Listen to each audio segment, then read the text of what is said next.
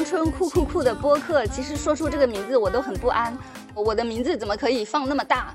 但是因为第一期是一位金主娘娘帮助播出的，当时我说我不知道名字，他们就建议说那就跟你别的 ID 一样了，就叫张春酷酷酷。说好，但是现在我在这里念出这个名字，说啊，我们播客名字叫张春酷酷酷，我又很慌。今天的主题是花钱。因为我想蹭一下双十一的热点，哎，我的勇气出来了。我想了一些关于花钱的问题，大家可以参考这些问题来谈你的关于花钱的事情。比如说，你花什么钱的时候是愧疚的，呃，然后相应的，你花什么钱理直气壮，这些感受有没有高低之分？然后你觉得这是为什么？觉得有没有变化？嗯，你也可以讲一讲你花的某一笔钱的印象深刻的事情。也有人发言之前。有一个听众，他说他临时有事，所以来不了了。但是他发来了一些他真的很想讲的话。他说花舒服型的，比如说扫地机器人、洗碗机、烤面包机，偷懒型的这种钱就会最愧疚。很喜欢的衣服也愧疚。哇，扫地机器人、洗碗机或者烤面包机，这哪里是舒服的花费啊？这不是家务吗？我我懂了，他的意思是就不用我洗了，让机器人洗了，这就叫舒服的花费。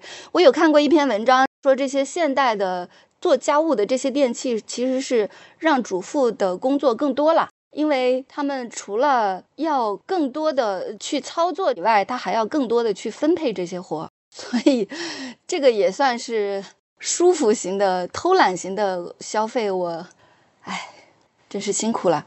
啊，这是愧疚的。这位叫太岳的朋友，他还说，什么时候花钱最理直气壮的，就是能彰显自己孝顺大方的东西，比如说给爸妈买按摩的东西，嗯，买的时候就美滋滋的，觉得心里已经夸我了。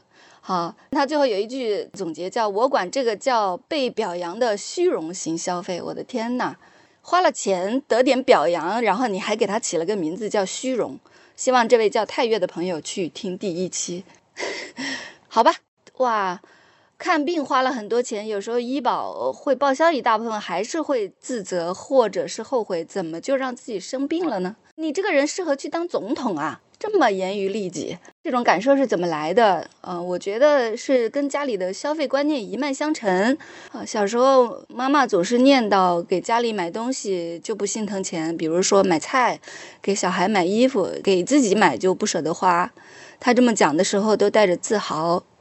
然后妈妈说自己头痛、腰痛、例假痛，还是坚持上班，一天都没有耽误。听这些，感觉自己有罪，心疼。也觉得对不起妈妈，同时还厌烦。有什么变化？他说我喜欢看脱口秀，但是一直看线上和网上的脱口秀。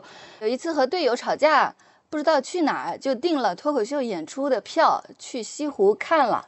呃，演出很好看的又很开心。哇，真的，我觉得每一个人都要留一笔钱，这笔钱就是用来离家出走的时候去住五星酒店用的。你看，这个人找到了脱口秀演出是个去处。如果你没有去五星酒店的钱，你就很不开心嘛。嗯，就离家出走一定要比在家里更爽，这样子就把离家出走变成假期，这是我一直都很提倡的。好，他说如果还有喜欢的演员，肯定还会买票啊，即使不便宜也可以。哇，很棒，很棒，支持。好，刚刚有人要说话，浪石你好。请讲。就我，我从小需要向我的妈妈要钱，或者是要学费或生活费的时候，我都会非常愧疚。我每向他们要一笔超过五十的费用，我就会非常的愧疚。我从小就非常渴望经济独立，经济独立，就是我很渴望我能够花我自己的钱。我只有花我自己的钱的时候，哪怕花一块，还是花五百或者花一千。呃，不论这个数值是多少，我都会觉得我理直气壮，我不会有任何心理上的负担。但是我哪怕向他们要五十块钱或者怎么样，我都会觉得我开不了口。如果不是我妈妈主动给我钱的话，我永远都不会张口。就是我经常都会住校，除非是学费。学习相关的，我才会很理直气壮去要。除此之外，我的穿着打扮或者是我的爱好都会很难开口，就是我会选择沉默。要等到他发现我这个需求了，或者是他要非常非常主动的塞给我，我才会勉强接受。特别是很多时候别人会教育你说你已经成年了，然后你就更不能向他们要钱了。如果这个时候他还要主动给我的话，我都会采用拒绝的态度。然后我就非常非常渴望独立啊！你现在是学生还是已经上班了？我还在读书。所以目前为止，你有你觉得的你自己的钱吗？还是说你觉得这个钱，比如说给我零花的，这个就算我的钱？我感觉我好像都要还给他的，啊，虽然我觉得还不清。所以你目前为止还没有一笔钱是不内疚的。嗯，我有自己挣钱，但是我挣了之后，可能有时候需要他补贴，可能他还是要扶持我的大部分吧。嗯。那你说的我花我自己的钱就不内疚的意思，是我有了自己的钱，并且把他们的钱都还完了以后，再剩下的那个才算我自己的钱，才是不内疚的钱，是这个意思吗？嗯，你有问到我哎，但是我觉得我对自己没有那么严苛吧，但是会不愿意，很不愿意去花他们的钱，特别是他们觉得我没有能力完全自主的时候。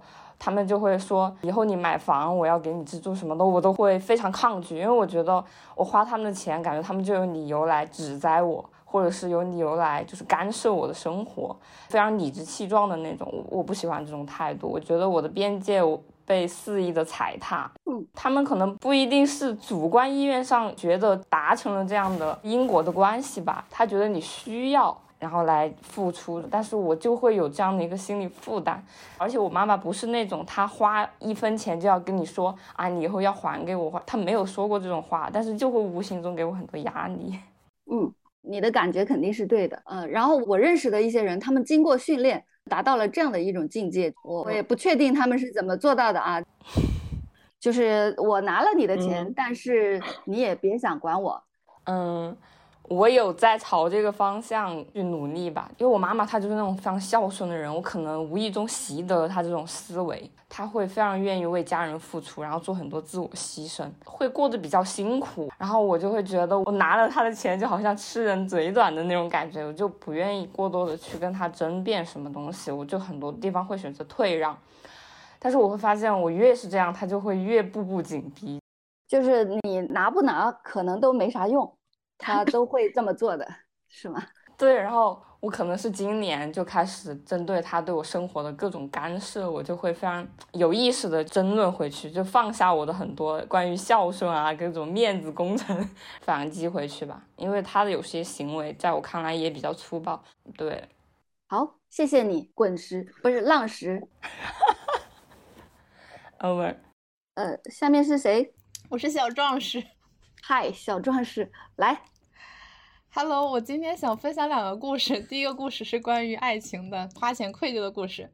我在上大学的时候有一个男朋友，然后呢，有一次他要买一个平板儿，当时是超出了他的经济实力的。因为是他的事情，所以我没有过多的关注，他就买了这个平板。然后下一个星期我去学校外面的一个美容机构，想要去就做美容嘛，因为脸上有很多痘痘。然后那个美容机构呢，建议我办一张一千块钱的卡，去系统的治这个痘痘。我就给我男朋友打电话，我就说我想办一个卡，是要治痘的，嗯，你觉得可以吗？当时他特别生气的跟我说，啊，你怎么能办这个卡呢？我买平板，我的钱已经花完了。如果你办这个卡的话，那我们以后花什么钱呢？我当时就觉得这个男人不能留了。最后呢，我没有 买办这张卡，是因为我觉得可能他在骗我。后来我就跟我朋友分享了这个事情，我室友就说啊，你们两个钱不是放在一起花的吗？你你不给他花钱就是不爱他呀？你怎么可以这样呢？我当时确确实感觉到了一点愧疚，我觉得啊，我不给他花钱，他都把他的钱都花光了，我居然都没有想过给他花钱。后来我想，为什么要花钱？我不是他的妈妈，而且他执意要去买平板，他也没有跟我商量。所以我就那一点仅存的愧疚就烟消云散了。哇，现在恋爱界都卷成这样了，你不给男朋友花钱就是不爱你。那个地方民风很不一般哎。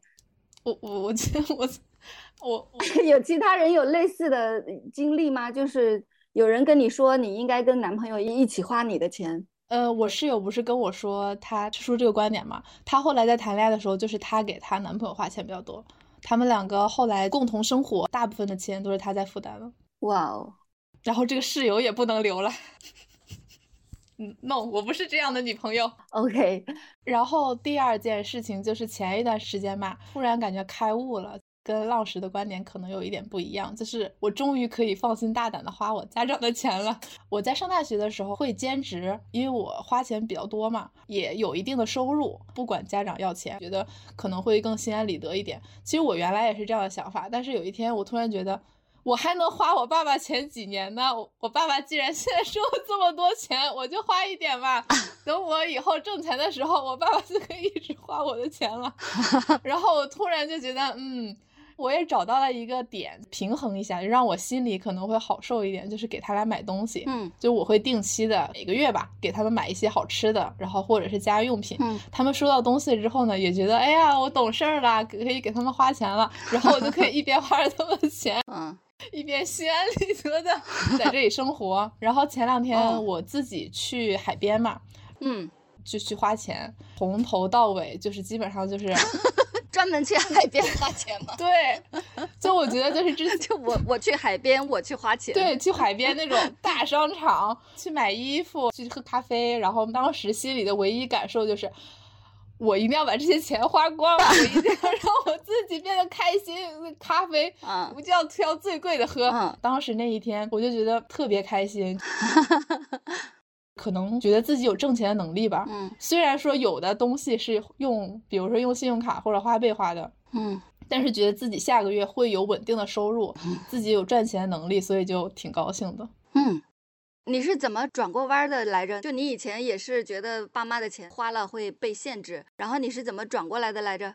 我不知道，就是很微妙，就有一天突然就觉得，啊，因为我我周围的同学，他们其实真的就是人特别好嘛，嗯就去很积极的去做一些兼职，去学习，补贴家里啊，或者说让家里过到更好的生活，也会在省钱。嗯但是我想，那我烂就烂了呗，我这也是一种我的生活方式，对吧？啊，我就是如果卷好卷不过，我就卷烂呗，我就先躺平再说。啊啊，所以你周围的这种道德楷模太多了，然后你心里想，好，道德上拼不过你们，我就在烂上胜你们一筹，做得好。对，既然我站着比不过，我就蹲下。啊，你比我高，我是比不过了。对，你有我矮吗？对，你有我躺这个意思得平吗？你躺着有我低吗？嗯，对，OK。啊，我还认识一个女孩儿，这也是一个他的坎儿。我感觉这个坎儿在女孩这儿不成立的，我几乎没有见过。但也许我们今天会有这样的嘉宾。他是怎么迈过这个坎儿的呢？她问家里人要了一笔钱去读书，反正这是一大笔钱。他说我是怎么过这一关的呢？我我本来很内疚的。他说过这一关是因为我有一天觉得钱真的太好了。就如果我能要到这样一笔钱，我接下来的生活就是非常非常的好。他说我无论多难，我都要忍住，然后我要把这笔钱要到。然后他说我现在已经要到了，钱真的好棒啊！我原来可以过得这么快乐。他说我要是早一点度过这个难关就好了，我觉得也可以参考一下。对，我那我就稍微小小的补充一下，啊就有可能是今年我不是过来读书嘛，然后我爸和我妈他们俩跟我一起来送我你过来哪里读书？到珠海啊啊啊，然后他们送我，然后就顺便玩一圈嘛。嗯然后呢，他们就把很多钱交给了我，然后让我安排行程嗯，cover 所有的费用。嗯然后在这个过程中呢，我就中饱私囊，留下了一点。然啊后让他们安排的也很开心，然后整个过程他们也很开心，我也算是体会到有钱的开心。我觉得哇，有钱真好。好，谢谢你，谢谢你，小壮士，谢谢你的分享好。的，谢谢。好，下一位是大家好，我是小胖。哈，你好，小胖。关于阿春说的那几个关于金钱的问题，嗯嗯我特地想了一想，好，思考了一下，我这么多年很悲伤的，嗯 花什么钱的时候最愧疚，就为自己花钱的时候最愧疚吧。当为自己买贵的衣服、食品啊、化妆品或者娱乐消遣的时候，或者是当买相同作用的商品的时候，买价格更贵的商品时会最愧疚。比如说杯子吧，嗯。一个性价比比较高，可能二十五块钱，然后另外一个比较漂亮，可能是五十块钱，我就会犹豫，哎，我要是买五十块钱我喜欢的这个杯子，还是买这个二十五块钱性价比更高、价格更合适的杯子，我可能最后就会选择这个二十五块钱杯子回家，嗯。但是我会非常的伤心，就是因为其实我非常喜欢那个五十块的杯子，嗯，对。但是你一边伤心，你还是会选比较便宜的。对对，是的，那我看你还是不是很伤心啊？我花钱的时候，大部分都会有这样的感觉吧。如果要买一个我很喜欢的，但是价格比较高的，我就会考虑非常的久，嗯而不是说，哎，我真的非常喜欢它，嗯我想买下它。嗯嗯，那你有没有考虑过不活了？因为这样子是最便宜的。啊，有啊，但是，但是，对，但是果然考虑过是吧？啊但但是感觉每天嗯都会有一件小事让我觉得勉强活下去，啊也还是可以的。那你是怎么说服自己的？就是你看我活着这么贵，我无论怎么省，我都是要花钱的，嗯而我又不配花钱。那你是怎么说服自己贵贵的活着的呢？那一件小事是怎么抵消你花了钱的那种伤心的呢？嗯，就觉得，呃就有时候会觉得他们不是说金钱如粪土吗？我就说我连粪土都不如吗？有时候会有那样想法吧，就我连，对我有点不服，哦我说有一点不我连坨服屎都不如吧？不行，我要活着，就就是会这样的感觉，哦，嗯，就是有的时候你去看看屎，然后你就觉得，哎，我还是比屎要贵一点的，我可以。差不多是这样的，哦，好的，好的，嗯。嗯，还还有吗？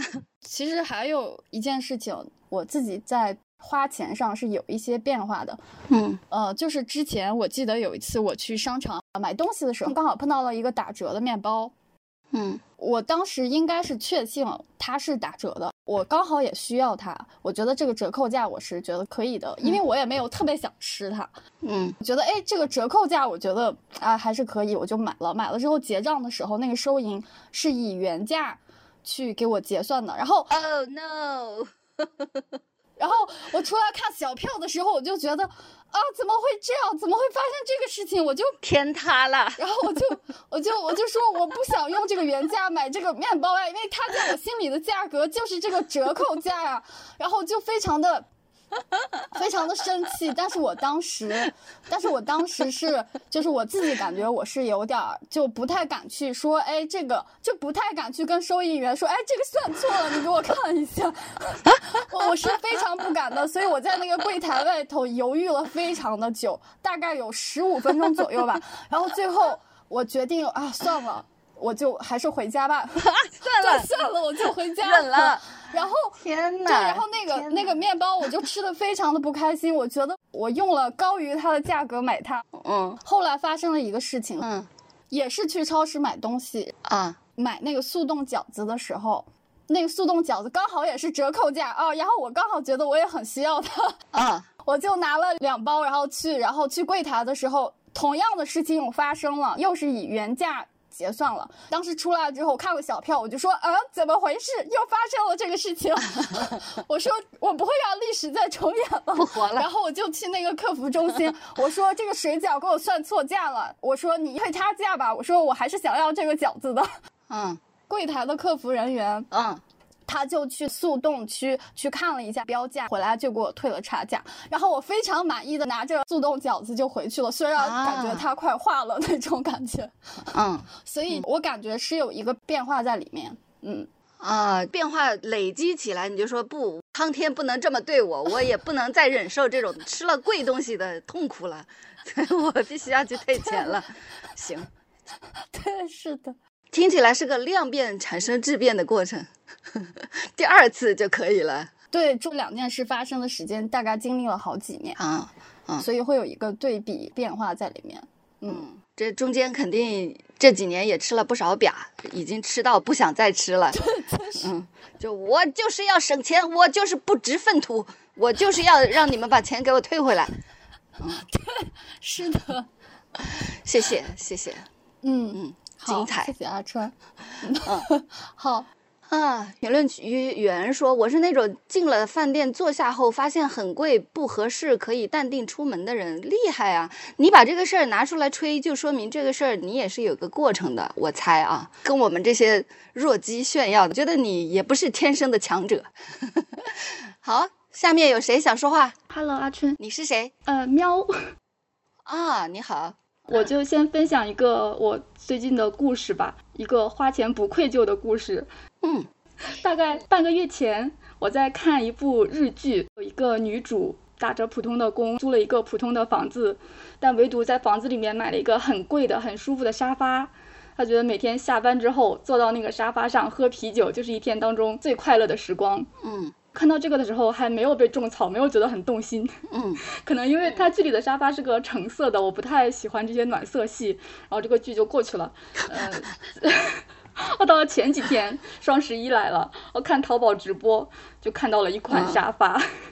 是一个我比较喜欢的抹茶绿，而且我点进去的时候，其实甚至就并没有在直播讲那个沙发，我只是在人家的商品列表里看到了有这个，我被那个颜色吸引，点进去，然后就看了看图文详情，发现说哇，好心动，我好喜欢这个沙发，我好想把它买回来，嗯，也顺便回忆起了剧里的这个剧情，说好的，我要买这个沙发，但是吧，可能我还是比较穷的。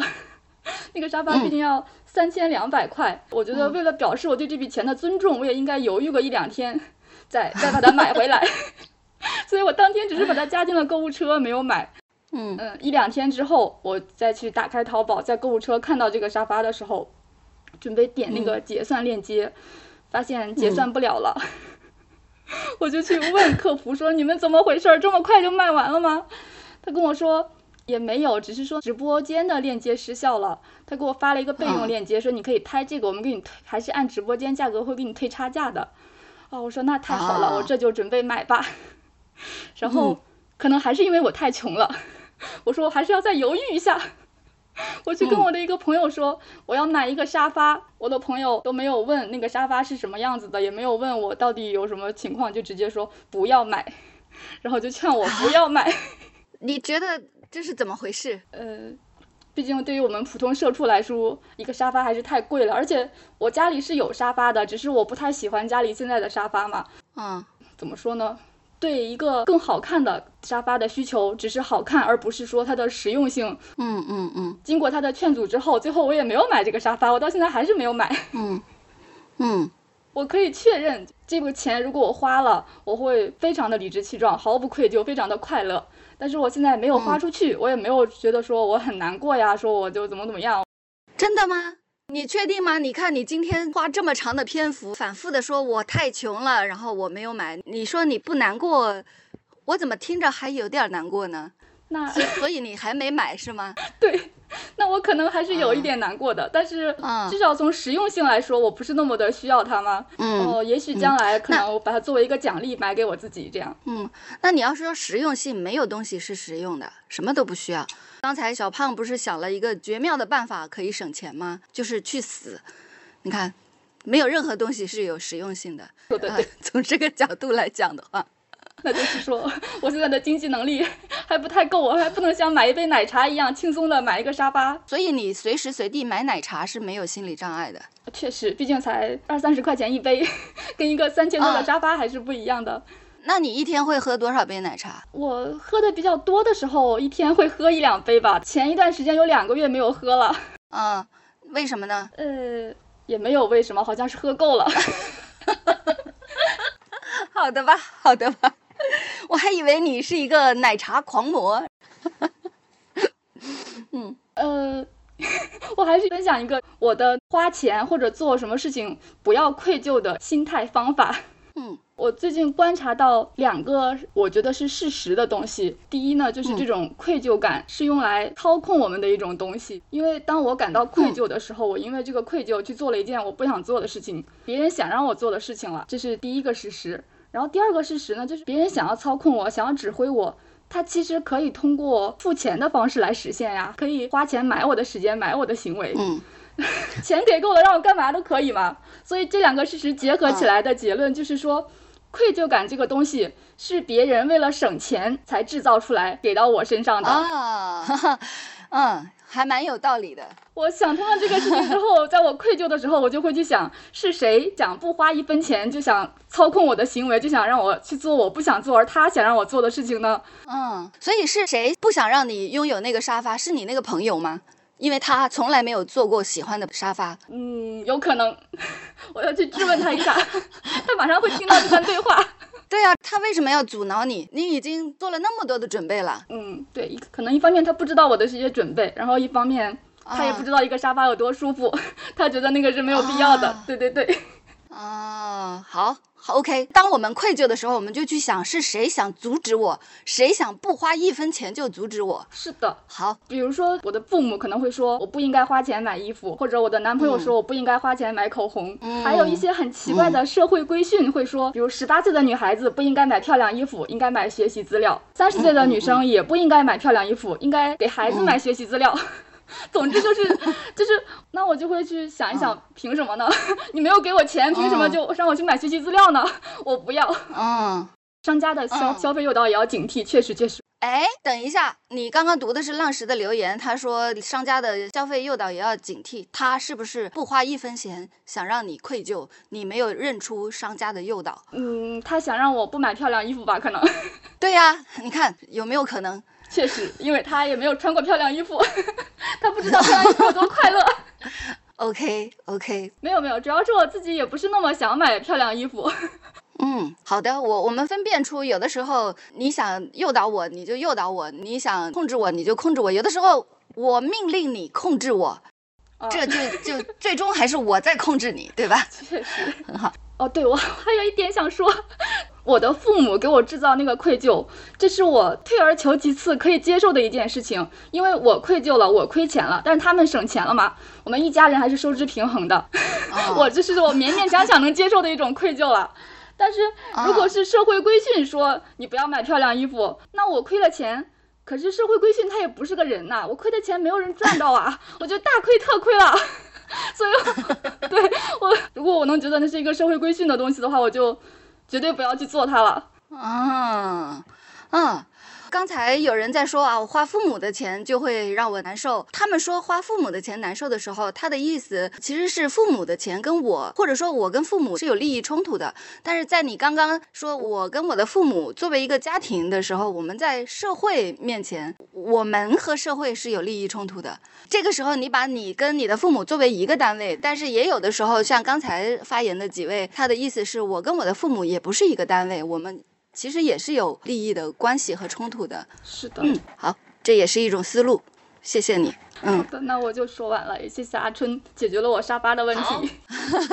好的，那我就挂掉了，再见。嗯，好。说到有人想让我愧疚，不花一分钱想让我愧疚，我有的时候也会想另外一个思路啊。当然，你就随便听一听。我要是真的啥也不愧疚了，很可能我就没有钱花，我就没有那么多钱供我不愧疚的 买我所有想买的东西。我的愧疚可以帮我看不到我真的没有挣那么多钱，就，嗯，我有的时候会这样想。好，下一个，下一个是我高贵的疯子，嗨 嗨，高贵的疯子。你好。行，你这个名字令我肃然起敬，请讲。我本来想说另一个故事，但是刚刚听大家说花父母钱愧疚的事情，那我想也说这件事情。嗯就是我花父母的钱一点都不愧疚，我住的房子就是父母买的，就是他们嗯全款买的，嗯 中间一度贷款也是他们贷款，然后他们让我每个月还钱，我说我不还，然后我妈就很气愤，嗯她说你连三千块都还不出来。嗯我说那首先这个房子是你们要买给我的，我说我不需要，你们要买，嗯，那那贷款肯定要你们还，那不能说你们一定要给我买钱，然后让我还贷款。如果是我自己要还贷款，我肯定是选择不买的。嗯嗯嗯所以我妈就拿我没办法，然后她就把那个贷款还完了，然后就，那我为啥不愧疚呢？是因为我妈在她自己家的对门买了一幢房子给我，嗯嗯，然后他们的意图是很明确的，就是我要为他们养老。啊，你要伺候他。嗯对对对，所以我就想，哎，那既然是这样的话，那就是给我提前预支的酬劳，那我觉得是嗯，很正常的一件事情。嗯然后呢，就是就是相当于给你置办一个保姆房。对，这样说起来好卑微。是的，是嗯对对对对，一一开始我觉得我不需要房子，因为我觉得有房子好麻烦，还要装修。嗯嗯，我有一段时间一度很害怕和装修工人对话，那很嗯很可怕的，就听别人跟装修工人吵架的事情，我觉得太害怕了。嗯，但是呢，那买了就买了呗。呃，一度我想要说我不要住在这里，就感觉有很多情绪的矛盾。后来在想，哎。好像还不错，我可以买这个房子，我可以在房子里做很多事情。嗯我好像从来没有属于过自己的一个独立的空间，嗯我是不是能在里面就做我各种我自己想做的事情？嗯后来我就把自己房子装修成我自己最爱的一个样子。当嗯然，一度我妈也想插手，呃，说：“哎，你这个装修的好像工位一样，因为啊我把房子弄得 好厉害！就像那个公司一样，就搞得特别的没有人情味。我我懂了我懂了，你肯定是没有客厅和客房，所以就像办公室。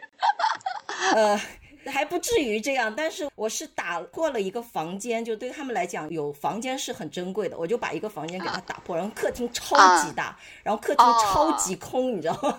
啊 反正就是很空，我就喜欢这种空的感觉，就打滚的感觉。啊然后所有的墙面刷成灰色，然后上面的顶全部是弄成平的，就没有一丝花纹。我跟那个设计师说，千万不要给给我搞什么颜色和花纹。我说我觉得眼辣眼睛，我说一定要给我弄得要多简单有多简单。啊但是呢，我因为没钱，不就装不了侘寂风。你们知道装成侘寂风是很贵的，啊！就看起来很穷的家其实是很贵的。我我有看过 B 站上有一个博主罗曼朵女士吧，她讲装成那个全屏的极简，我看她那个视频我就知道了，很贵。很很贵，所以我就 本来还想装的更更那个，就是更像那个就是这种修行的地啊方，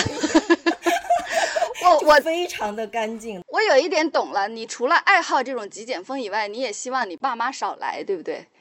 呃，对，差不多。哎，对他们的话讲，好冷，你们家很冷，所以他不来了。我妈早上还经常说，你怎么穿短袖，我都穿羽绒了，然后她就感觉这里很冷，然后就走掉了。你看看，他他们喜欢花团锦簇，你就装成了差昂贵的侘寂风呃，不昂贵，就是非常简陋的，就是用平替的方式给它啊弄得，很简，就是然后就嗯毛毛坯房。差不多，然后就没有装柜子，然后全部柜子全部不要，反正当时那个装修的师傅就惊呆了，他 说我不能理解 你这么装。嗯，对对对，然后说说回到那个房子，我就既然哎，这个是一个你也不买在其他地方，也没问我要买哪里，其实就是他是为自己买的，那我就住进去了，有什么关系呢？嗯然后又住在里面，特别开心。啊这个这个心理的关卡是要过的，不能把自己就委屈了自己，你知道吗？啊啊！对，然后我妈要过来，我就各种严厉的制止。一开始我不敢骂她，就骂装修的师傅。比如说有件什么事情，我妈插手，我就开始骂装修的师傅，然后师傅师傅就站在中间很尴尬。然后我就问师傅，谁给你装修钱？然后师傅就不说话，然后就这样弄过好多次以后，我妈就不敢你借着这个房子来干涉。本来他还想干涉我，你要怎么装怎么装，那样怎么怎么样，反正就各种。呃，我我中间是有几次惨烈的亲子对骂，然后就 上升到我在朋友圈骂他，然后他截图回骂我，我再截图给我爸看，你看看你的，就那种，然后就很精彩的，我还甚至想开一个公众号骂我妈，但是后来我发现我已经。开了另一个公众号了，我没办法再开一个私人的公众号去骂他，所以就作罢了，就就那种啊，对，骂了好久。后来呢，有一次，我发现我爸妈特别喜欢要给我钱花，有一次我妈说一定要给我买车，我说我的车才十年，我可以用。她说我现在我的车坏了，那我又是一个六十几岁的老人了，我就新车给我开，我感觉也开不起，就像大家讲的一样，感觉六十几岁老人买辆新车，感觉自己很愧疚，对不对？啊他说我我买车，但是给你开，对吧？然后他说你看看有什么车想开的。啊然后我说那那好吧，我说那我去看看吧。然后看完以后呢，有一天我真的睡觉，我妈非常神秘的走进我的房间，她现在还是处于这种 不管你怎么样，她就一定要进到你家里的那种感觉，然后进到你的房间，就感觉很像在床前对着临终的你要说话一样，就是那种我就躺着，然后她就站在那边说，我觉得那个感觉很差，你知道吗？她说的话让我感觉很不好。他说，哎，他说，他说我们买了车以后呢，你跟别人说这辆车是你买的，你赚了很多钱啊。然后，然后我当时就不说话，但我心里很不舒服，很不舒服。然后就在想为什么会不舒服，然后就想了好久好久。后来我觉得了，哦。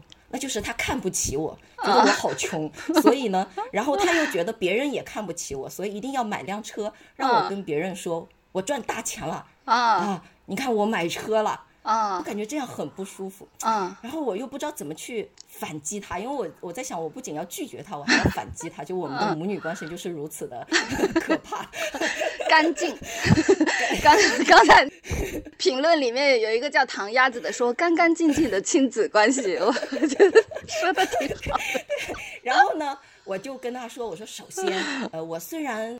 工作赚不了多少钱哈，但是我说这是我自己挺直腰杆赚的，我非常的那个啥哈。虽然我买不起房子，但基本的生活我不是也可以的嘛？啊，总不至于像有些孩子一样是吸毒啊、赌博呀，需要家人给他还债。哎，哎，你你，我觉得你特别像一个儿子。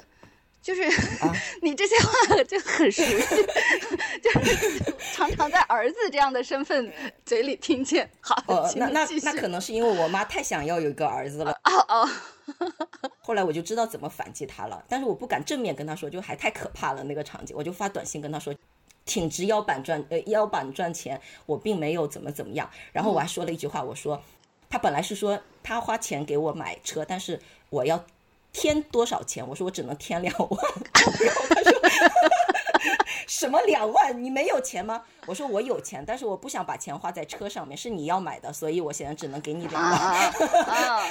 然后经过刚刚那个交锋以后，我就知道怎么反反击他了。我说现在我不要这辆车，我真的不要这辆车。我 之前跟你已经说了，你你一定要买，用这样的话侮辱我，我觉得特别生气。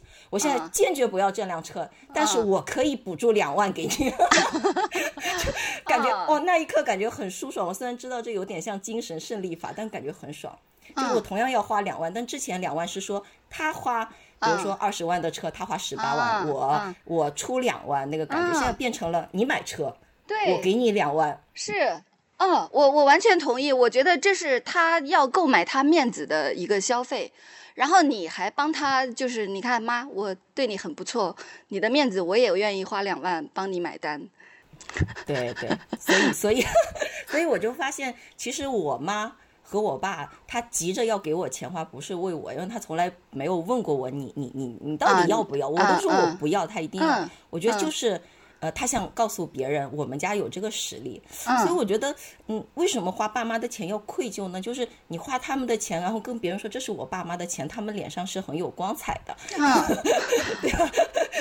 他说我有这个实力，我可以给孩子花钱。OK，浪石听到了吗？这个是你想当的那种姐姐。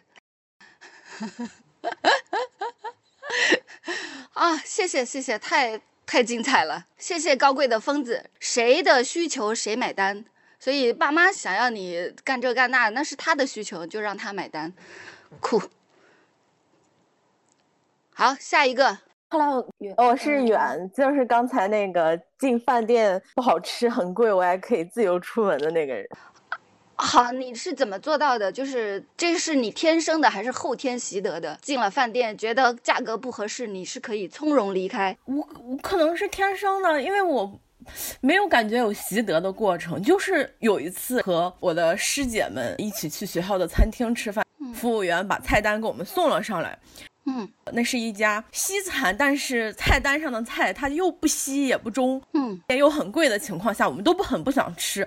然后我师姐就哎觉得那就随便点一点，我们就主要是聊天嘛。之后我就把菜单合上，拉着他们两个手说走吧，没关系，我不怕别人怎么看我，我就把他们拉走了。然后从此以后，我有好几次跟朋友们出去吃饭，嗯。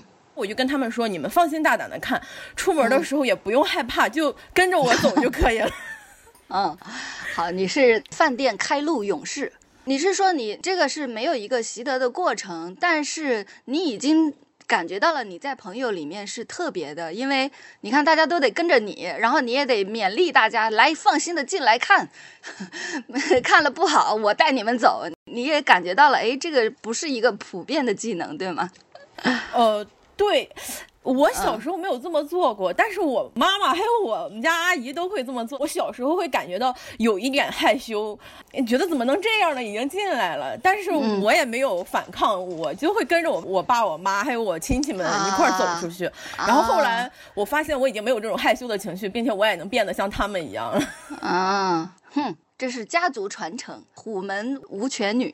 是吧？可能是这个样，可能是不会被绑架。嗯，比如说我最近的一件事情就是，我很久没有理过头发了，因为国外理发很贵。然后我终于回国了，去理发店，结果我发现那家理发店也很贵，我没有预约。然后我进去了，然后他跟我说，没有预约的人剪头发要一百块钱。预约的多少？预约你就可以选便宜的，有三十五十、八十、一百，但是没有预约的人，你就只能剪一百的总监头。啊。我当下的反应就是直接说出来一句：“那可不行，那太贵了。”然后我就走人了。我出门以后也觉得，天，我真的太厉害了！我竟然一个人也能做到勇敢的拒绝这种，呃，因为很多人看着你推开门，然后理发店啊，众目睽睽。很勇敢的走了出去，我也为我自己很自豪，很厉害，很厉害。OK，这家族传承真是不一般。这个事情我也有一个技能，我会看周围的别人刚刚吃完的桌子上有没有剩我很喜欢的菜。有一次我在一人一份的那个小火锅，我跟我的朋友两个人吃了两人份的套餐，然后旁边呢也有一一队人，他们基本没动，然后我心里想，这个东西这么小份。我们俩是不够的，我就跟我朋友说：“我说我觉得他们两个吃不完，因为他们两个看着就在干架。”然后我们就一直边吃我们的，一边看他们。果然他们没有吃完，我这边正好吃完了，然后我就把他们的拿过来，我们就续上摊儿了。那我们四个人加起来，我吃饱了。那那果然还是你很强，所以叫张春酷酷酷。哎，谢谢谢谢。哎呀，这个。吹一吹真的很很快乐，对。然后当时看到这个题的时候，我正好正处在愧疚的时候，然后我发现我的愧疚跟前面的朋友们有相似之处，但是有很大的不同。嗯，我从来不会因为我要买衣服，我要捯饬自己，吃喝玩乐这种事情花父母的钱愧疚。当我学习的时候，我花了父母的钱很愧疚。近些年才有的。然后我分析了一下子我自己之所以愧疚的原因，就是因为我从小就是不会在学习上花钱的那种人。啊啊！就这样子说，感觉有点吹自己。哦，你是这个意思啊？我刚才，我我刚才以为你是说，因为我是一个学渣，我在这里花了钱，我不配。但是没想到你是说我从小都。不用花钱就能学好，所以我就不该花这个钱。哇，你这个思路也是很清奇。对我从小没有怎么上过辅导班，也不需要上辅导班。我不知道别的省份有没有这样，比如说你中考的时候初考高差几分，你可以交一个择校费上一个比较好的学校。嗯嗯，我也一直考得很好，可以说，嗯，就这么吹的话，就是在我爸单位就是佼佼者。我爸单位的人都认识我，因为学习很好，考上了最好的高中，然后嗯，很顺利的上了九八五，并且我一直都是拿奖学金，我没有上过辅导班，没有花过父母任何的择校费，并且本硕期间我也都是一直拿着奖学金，可以覆盖掉我所有的学费和生活费的情况下，我就是基本没有花过父母的钱，这是。在硕士之前，所以这种状态下导致我决定要出国的时候，我突然间很愧疚。啊，这个愧疚还在于出国要花钱，我身边的朋友出国都拿了奖学金，没有花钱。嗯，你这次没有拿到奖学金，是要花钱去的，是吗？我拿到了奖学金，但是我觉得那就是生活费呗。就我是出国读第二个硕士。这个硕士我没有拿到奖学金，所以我就花了父母的学费，然后又花了父母的生活费，我就挺愧疚的，因为我其实应该去读博士了，但是因为种种原因啊，让我很愧疚。我怎么能去读一个二硕，没有当时就去读博士？这个二硕又花了父母那么多钱去读呢？但是他们又很支持我，所以愧疚中又带着我现在就是应该努努力去读这个书。我现在又读到博士了，博士拿到了钱，并且我在二硕和博士之间我还工作了一年，我又挣了钱。但是我前几天刚好看到这个话题愧疚的时候，是因为我要买机票，前一段时间我要申请博士国家的签证，它需要一个担保金，但是你你这个奖学金是你入学以后才会有的奖学金，所以前期这些钱你还得自己掏的时候，我我就特别特别的难受，我就想说，你已经这么大了，你你所有的同学都已经。自己负担自己的钱，甚至他们出国也都没有花钱的情况下，你怎么还在花父母的钱？嗯，就导致我特别特别的愧疚。虽然我父母没有说，然后，嗯，但是你就还是那种隐隐约约的难受，并且你你你你可以安慰自己不要去难受，但是你每次张口都难受。我觉得你是不是这样子？前半生的那个学习是一连教辅材料都没有花过钱的，啊，辅导班都没有上过的。后半段的求学，你就要当一个败家子儿。明明可以直接念博士，少花一点，你非要再念一个硕士，你看，败家，对我就是这么感觉自己。但是你你又感觉，对你前面都没花钱，你现在花点钱怎么了？嗯，对吧？嗯我就觉得我 我前面已经让他们呃财富积累了，然后我现在该花钱了，该怎么了？但是你又面临着他们老了退休了，然后你你身边的同学，你要不就是已经工作了，要不就是人家没花钱，甚至博士已经毕业了，你还在这儿。坚持什么，捯饬什么？你你你要不工作就算了，所以就很愧疚，因为大龄读书的愧疚。嗯，你要是这么说，我相信在座的肯定也有那种，因为我花各种各样的钱，交各种各样的学费去学习，但是我是个学渣的那种愧疚。但是不管怎么样，这个话题对我来说，这种学霸话题真的是好陌生。我考中学的时候。我高考考了三年，但是我爸爸的办公室对面的他的同事，他的儿子是状元，就是我们那里的状元。然后我爸灰溜溜的看到我又没有考上，然后他看着我说：“你知道他考多少吗？” 嗯，陌生的话题，白聊。所以我觉得这个愧疚是阶段性的。如果我是学渣，我可嗯能在我十几岁的时候会很愧疚，但是当我开始挣钱了，我就花自己的钱的时候就不愧疚。嗯所以我就是越来越愧疚，嗯。并且这个愧疚可能会比我十几岁的时候更愧疚，嗯。因为用社会的眼光来看，我现在的确应该反哺了。嗯，而且我还愧疚的一点，因为他们从来没有责怪过我，嗯。所以我更愧疚。他们没有责怪你，但是你能感觉到整个社会都在帮他责怪你，这种目光还是无处不在，对吧？就是他们会问说，啊，怎么这个时候还要用这种钱？但是你能理解，他们只是不懂，所以他们问。不，你记得刚才是谁说的？不花一分钱就让我愧疚的人，他就是有问题的，他就是不想花那一分钱。我觉得你愧疚归你愧疚哈，但是这些人，我提一个不成熟的建议，就是他说你怎么还在，就你怎么还没挣钱？你还在说，因为我爸妈有钱啊，我保证他下次不敢说，因为他太不高兴了，太堵了。你说我我爹妈有钱怎么了？但是我很难给自己说出这种话。如果我说出这种话，我就不会参加这种 这种 倾诉活动。你不是给自己说，你给他们说，或者你心里给他说，怎么样？就是没有人，从来没有人会说啊，你现在怎么还在花父母的钱？你怎么还在读书？甚至我的亲戚们也都是好亲戚，没有一个亲戚说你都快三十了，你怎么啊还不工作？那那你是怎么感觉到他们这个意思的呢？你我的愧疚完全是加给我自己的，就是没有人，我我不觉得，嗯我不信，你知道我不信，因为我觉得哈，他就算嘴上没说，他眼睛里也说了，他眼睛里没说，他他看着你，他的那个动作啊，他在桌子上那个欲言又止，他说了，我就是认定他是。那那那如果是这样分析，那只嗯。能是我父母加给我的，因为我没有跟我的亲戚们有任何眼神接触和 那个呃脸对脸接触，那就是他们无意识中让我觉得嗯我也的确是应该拿一个呃全奖过着一个高贵的生活，然后不再花他们的钱，让他们继续炫耀的一个人。对，那我问你，你父母有没有，比如说叹口气啊？又比如说，你父母有没有在你面前说那个谁谁找了一个什么什么工作，他认识的某个青少年，有没有？我觉得是有的，呃并且很多。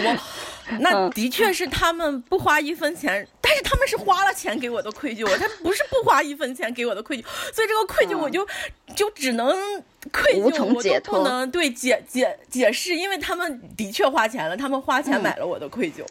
那你回头倒回去听一下高贵的疯子的发言，我有听他说他父母买了房子，然后嗯。我妈也买了房子，写了我的名字，但是这个不是我想要的，所以我完全不会愧疚。所以我吃喝玩乐，或者是他们给我买衣服、买这买那，我就不会愧疚，因为这不是我想要的，是他们嗯。想让我要的，但是我也的确想读这个博士，所以嗯。我在祈求他们的金钱帮助，所以我很卑微的愧疚。啊，那有没有可能是这样子？为了让你拿那些你不想要的，但是他们很想给的东西，他们不得不买一些你想要的东西，好方便给你一些你不想要的东西。你觉得这个思路如何？我我想用这种思路说服自己。我个人感觉，他们所谓的买的我不想要的东西，他们也不是真正的想给我，只是以我的名义给了他们自己。嗯，好的。你看你在这个上面拎得很轻嘛，所以你在这两件事情里面，你有一部分是毫不难受的接，然后另一部分是会很难受的接。那不知道怎么说，就是我愧疚的还有一个原因，我觉得大部分人家可能不会像我们家这样，我们家没有存款，我父母是完全的投机主义者，他们所有的钱都拿去理财投资买股票，所以当你没有存款的情况下，你要钱的时候，你必须提前要。嗯，然后你并且必须不停的督促着他们，你记得把你那个理财，你记得把你那个股票卖出来。然后这个时候愧疚就是、会不会因为我让他们卖了，导致他们少赚了？哎，但是你这么想啊，你爸妈是一个一心投资的人，他们投资你才是最可靠的呀。不然这么会投机的人，他们怎么会瞎投资呢？他们那些在股市里的钱，能有投在你身上的钱可靠吗？这个东西，你看 这个问题就在于我都不相信我自己。啊，OK，所以那些投资是他们决定的，你就觉得好随便你投，呃，然后投给你买房也是他们决定的，随便你投。但是投资在你做决定的一个投资项目，比如说你的学业上，你就觉得完了，这万一投资失败了，这就是我做的决定，是我犯的错，对吧？对，嗯，好的。所以你现在就是要咬着牙，作为一个错误投资对象呵呵 活着。对，我就只能继续的愧疚，但是我感觉，即便是我挣了钱以后，我可能时不时的还是会愧疚，这个愧疚已经内化到我的血液里了。对，可能你哪天不愧疚了，你都不知道怎么活。这个也是经常会听到的一 一些感想，就是我怎么不愧疚了呢？怎么他原来跟我的手足一样亲切，现在我都不愧疚了，我很慌啊。说不定是这样子，但是也是有收获的。比如说我说之前，我越想越愧疚，并且我都不敢细想，并且我还写了个大纲，然后按照那个问题落了 好多的答案。然后我现在说完了以后，感觉啊，我说的这是什么呀？好像也没有那么愧疚。啊，你这个感觉我经常有，就是我经常大量输出，输出完了半天，过了十分钟，我在想我在说什么，我为什么要这样？我刚才在干什么？我现在在哪？我经经常有这种感觉。对我本来是想说明我很愧疚，但是我后来发现我在想说服你，让你认为我真的很愧疚。到现在我觉得好像也没有那么愧疚。啊，那不行啊！你不要改变的这么快，赶紧回去继续愧疚，不然你会难受的。好，好，谢谢你。我们下一个，谢谢天府二姐。啊，郑重其事，干什么？一副主咖的样子。耳机戴上。我来说一下愧疚花钱这个事情，愧疚我真的可以。啊，干什么？你又为、就是、为了不不该骄傲的事情又骄傲了起来，你在干什么？你你说吧。对，第一就是一切我认为骄奢淫逸的事情，我花了钱都愧疚啊。这个骄奢淫逸差不多就是享受了，嗯，享受了我不配享受的东西，嗯，呃，比如说我一个人出去吃了一餐饭，虽然那餐饭可能就只值两百块钱，嗯，但是我会想。为什么我一个人要出来吃这餐饭？我为什么嗯不带我妈出来吃，不带公司员工出来吃，不跟好朋友一起出来吃？我一个人为什么要出来吃这一餐饭？我配吗？就差不多这个意思。然后你看我现在穿的里面这个衣服，嗯就是你看我穿的这个衣服以及穿的这个衣服都没花钱，为什么？因为是捡的。啊我最近三年已经一年买衣服的钱不会超过五百块钱了。啊我过去买那个衣服，比如说一两千块钱一件的，五百块钱一件的，我一方面觉得我应该对我自己好一点，因为社会是这么说的，女孩子要对自己好一点，而且我还能赚钱。但是当我把这笔钱花下去之后，我就觉得我太败家了。嗯我怎么可以这么败家？我今天这件衣服是不是够半个平方了？嗯在我十八线小城市的房子，啊、嗯，就是这种心情。你要半平方干什么？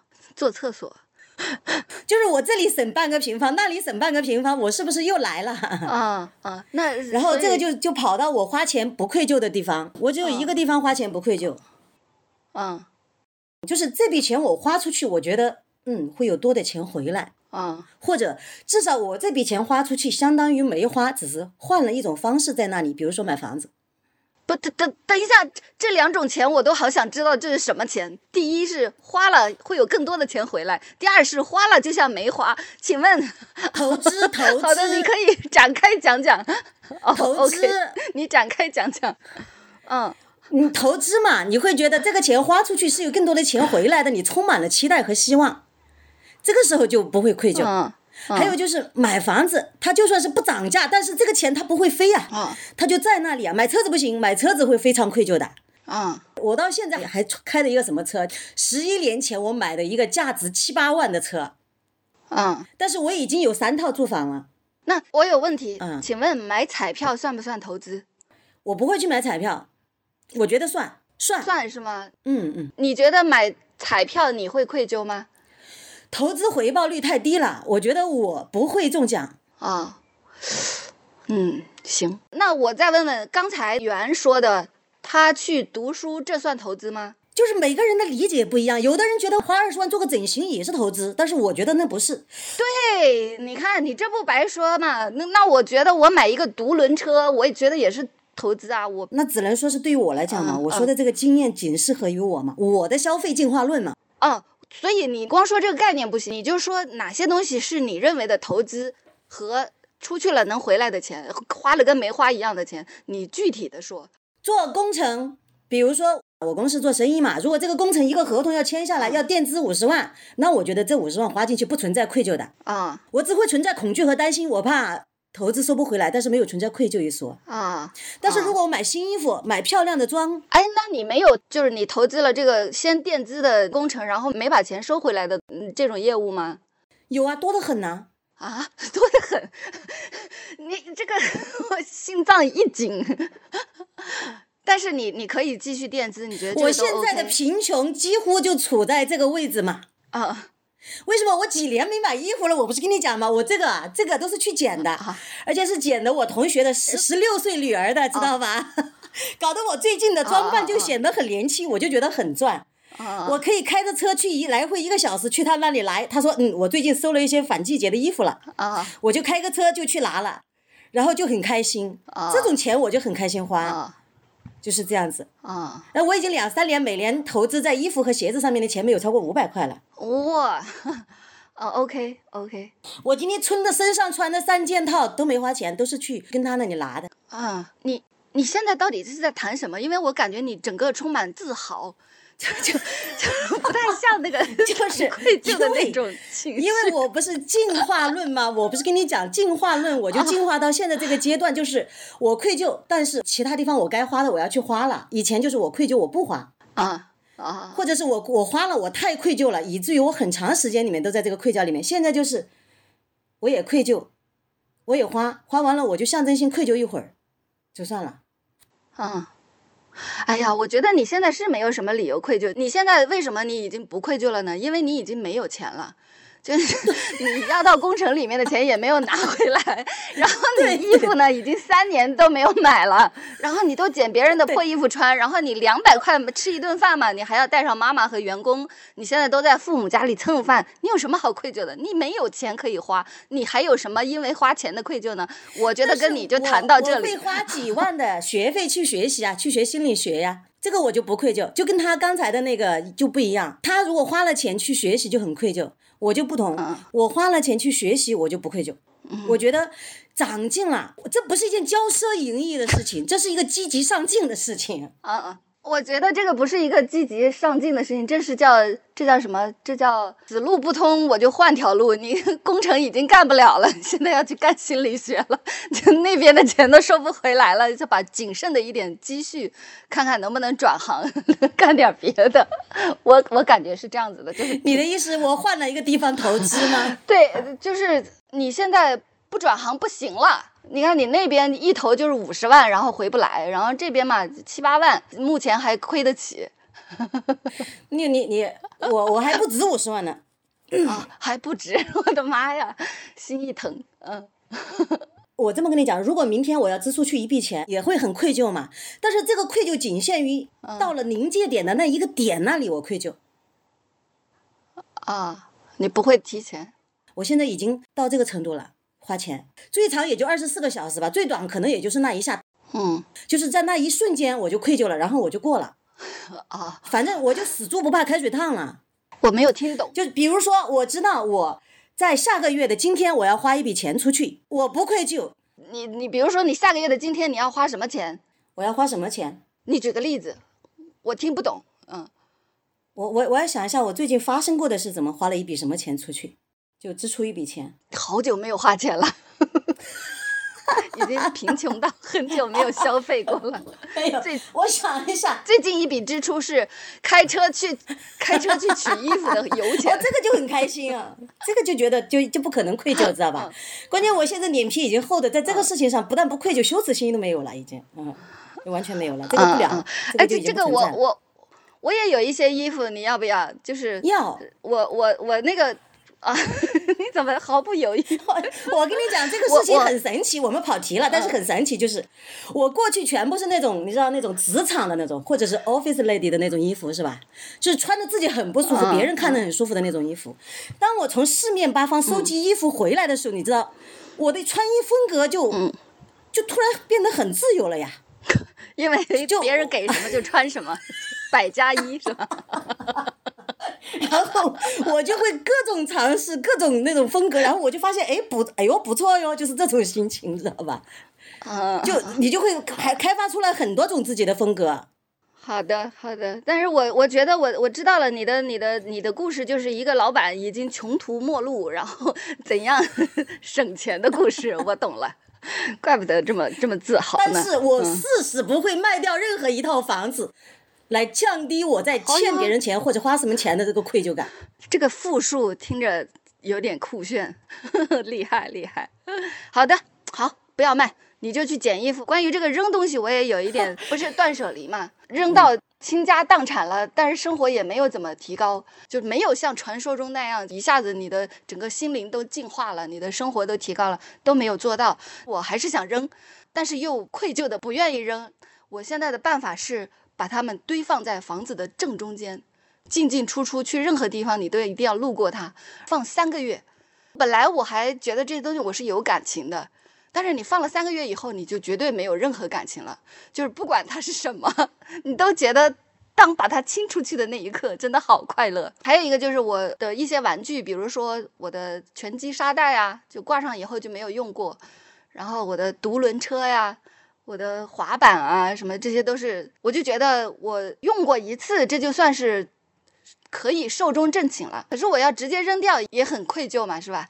我的朋友给我一个建议，他说你把它挂到闲鱼上，然后这个时候 就是如果有人买，挂到闲鱼上这个动作，你就会重新考虑我这个东西要不要玩，嗯。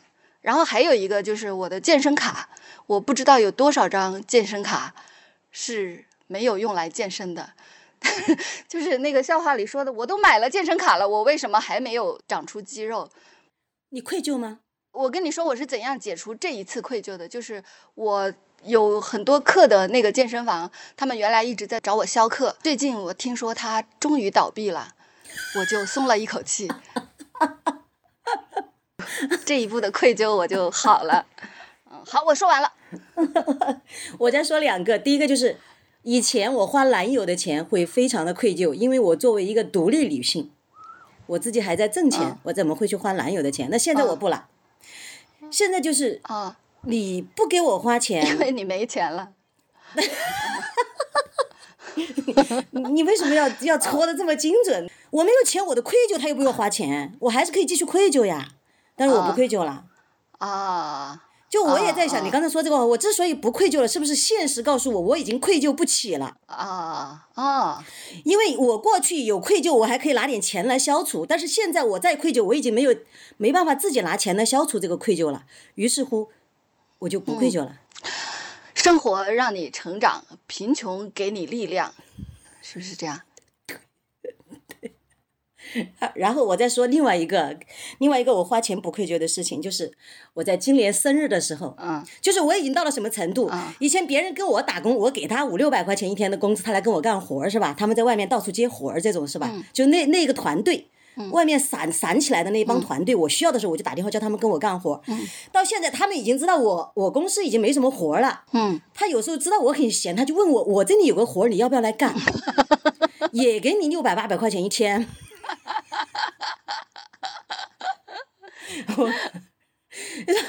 我想知道你这个，你你这个破产是在你学心理学之前还是之后？我发誓我没有侮辱心理学这个行业的意思啊，但是我想知道这是在之前还是之后？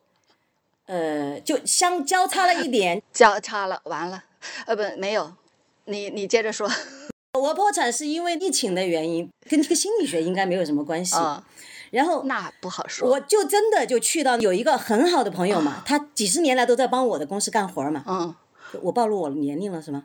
几十岁谁没有呢？嗯 然后，然后他就跟我讲，我有个项目，你过来帮我管一下，你都不用干活，你只需要帮我管就行了。我就去了，我就真的去了。嗯，我去了之后，我就在那里过生日，然后我就想，我今天都挣了八百块钱了，我今天这个生日我还不值得花八百。然后那一天就要给他花光。对，然后那天我就一点都没有愧疚。我下完班之后，我想今天是我的生日，好，先订一个蛋糕，在小龙虾点一份，小田螺点一份，烧烤撸起来，酒撸起来，然后你吃得了吗？八百块的，肯定没吃了那，还用说吗？肯定没吃了。嗯，然后我当时就在屋里就开始等，说饿了都。然后在等的这个过程中，你知道吗？我就有点像一个一直很穷，然后暴富人，叫暴富的人点了十杯豆浆的那种心情。就你知道那种心情吗？我就在那里想，嗯，今天我就可以放下一切的。我不知道，我当时就有一种，我现在完全不愧疚，我要享受我的人生，我要放下一切羁绊，我要过好我这个生日。然后我就点了一根蜡烛，我自己把灯灭了，知道吧？把把那个酒店的房间的灯关下来。嗯，自己一根蜡烛点起来，我就是你一点都不伤感。别人以为我过那个生日，一个人在那里过一个生日肯定很伤感，no，一点都不伤感。我那天觉得我在享受我的生活，嗯，因为我竟然花钱一点都不内疚。我感觉你在享受你最后一次暴富，就是一天挣了八百的日子。这这个日子除了今天不会再有了，这就是我人生 最富有的所以所以在那一刻，你知道吧？